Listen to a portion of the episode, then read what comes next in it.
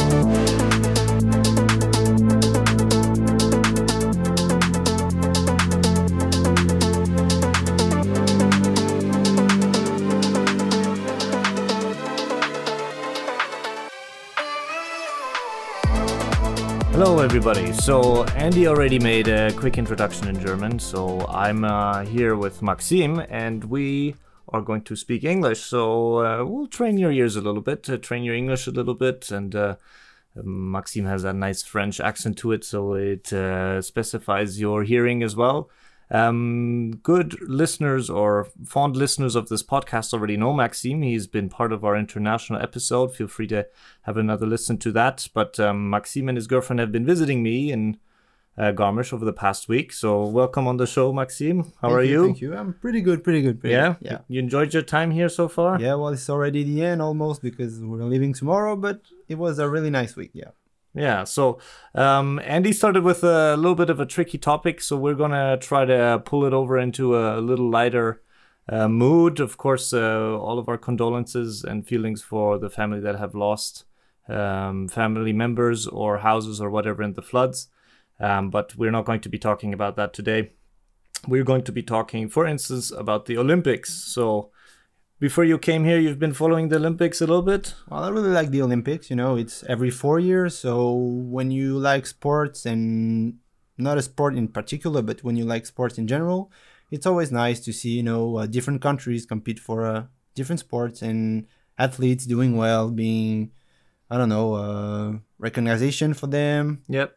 happy. I don't know. I like it. So, well, this year it's really hard to keep up with the Olympics because it's in Japan and time difference is well, it's huge between Europe and and and, and, and Tokyo. But it's nice, you know, to to to keep up with the results and see how your country does and to see if China is good this year or if the US are, Are good, they this, good year. this year? Yeah, they're first right now. China is first. Yeah, the most uh, gold medals. Well, that's. I always feel like China is, is the best in the Olympics. Yeah, because they always do good, you know, in weightlifting and, and shooting and all these sports. But then it comes the, you know, the track and field. Yeah, And the US, they they dominate that quite yeah a they lot. dominate. So yeah, yeah. Yeah.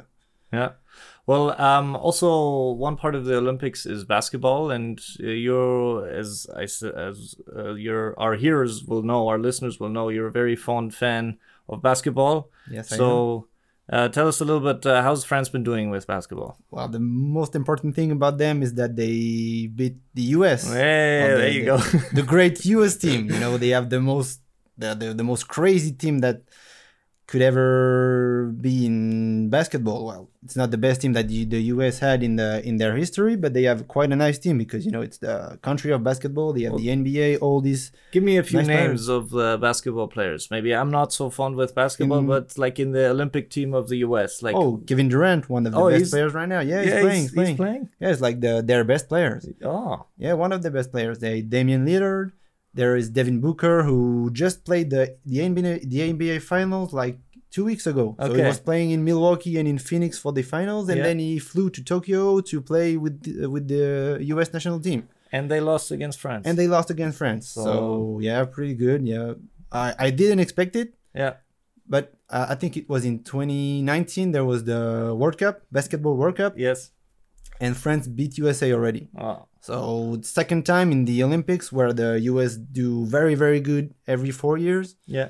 So it was quite a shock for the US, I guess, but well, you know, it was the only it was only the the first game of the tournament, so they can they can make up for it, I guess, the Oh. US, but we'll see. France has already 3 victories in basketball, so So, uh, explain to me how does it work with basketball in the Olympics? Because we briefly talked about the NBA and how it works there, and we'll we'll tell you a little bit about that. So all of our basketball fans that are listening now will will be very happy that we spend a little bit of time on that because normally it's football a lot, but this time basketball. So. How does it work in the Olympics with basketball? Is it what? What are the competitions? Do you have like a group of four and they Yeah, play each other, or yeah, you have different groups, and then uh, I don't remember uh, how many teams per group qualify, but then you have like the quarterfinals, Okay. semifinals, final. so it's similar to football Yeah, it's yeah, very similar. Yeah, in the Olympics. yeah, yeah. You you have fewer teams because uh, it's in two or three weeks the Olympics, so you Yes. can't have a lot of teams. Yeah. But yeah, you have different groups, and then the first or two, maybe one or three team, they go to the next round and quarterfinals, semifinals, and then final. Perfect. Okay, and then it is very different in the NBA though, in the League Yeah. of the Americans. Yeah, well, Give yeah. me a brief introduction of how it works in, in the NBA. So Well, that that's why I love NBA because uh, it's a very um, flashy league. You know, Yeah. everybody talks about it. Everybody knows different players, different teams. But I like it for different reasons, and I like it uh, because it's kind of fair and that it's very entertaining, even if you don't watch the games. For example, um, well, it's not an example, but you have 30 teams in the NBA, so they're uh, uh, they're separated in two conferences, so the Eastern Conference and the Western Conference. They have 82 games each. Every team has 82 games, and at the end of the season, the first eight teams of each conference they qualify for the playoffs. Then they play in the like a tournament for the playoffs, and the other teams, so the bad teams, they don't qualify for the playoffs. So it's 14 teams, so seven in each conference. And because the NBA is, tries to be fair with the not so good teams, they offer them a chance to uh, go into the draft and have the best young and promising players for the future. So, well, every team goes into the into the draft, but the best team in the NBA they go to a lottery, and in the lottery there are ping pong ball. They and they, uh, you know, They they pick they the- pick all the balls and all the teams that will uh, draft in what order. So first to 14 and the first team obviously they can draft the most promising player the future star of the nba and well my silver lining this week wasn't uh, france beating the us in the olympics was my well uh, my the, the, the team i like in the nba the detroit pistons they had the first pick and they drafted well uh cade cunningham i hope he'll be uh, a great player but Tell me, tell me a little bit about Cade Cunningham. How old is he? Where is he from? he's 19 Nineteen. So very young, yeah, yeah, yeah. And he's from uh, Texas in the U.S. And he played uh, just one year in college in Oklahoma State University, Yes. which is a pretty small college. yeah. You know, um, usually um, promising young players when they leave high school in the U.S. they go to uh, well, usually the same colleges, Duke, Kentucky, Yes. North Carolina, and this guy, because he was committed to Oklahoma State in the first place, he didn't want to uh, to to change his decision. He said, "Okay, I committed early for Oklahoma State. I will pay for them." That's what he did. He was very good, and the good thing about him that he had a very good season, but because it's uh he played for um not so good college, his teammates weren't the best, and even though he was very good. So now the thing, and I'm very happy about it. Now he'll be in the NBA. Even even if Detroit is not a very good team, he will have NBA players on his side, so he can be better than he was in college. So it's promising. Very Good. Well, I think um, Unfamed Podcast will be um, a, fan, a grand f- supporter of the Detroit Pistons. Yes, So I hope so. if I if, if I ever watched the NBA, I never really had a team that I really sympathized with, but uh, yeah, the Detroit Pistons. be I, I feel like they they could uh, they could get my bet. I don't know how uh, Andy feels about that. Maybe we talk about that in the next episode.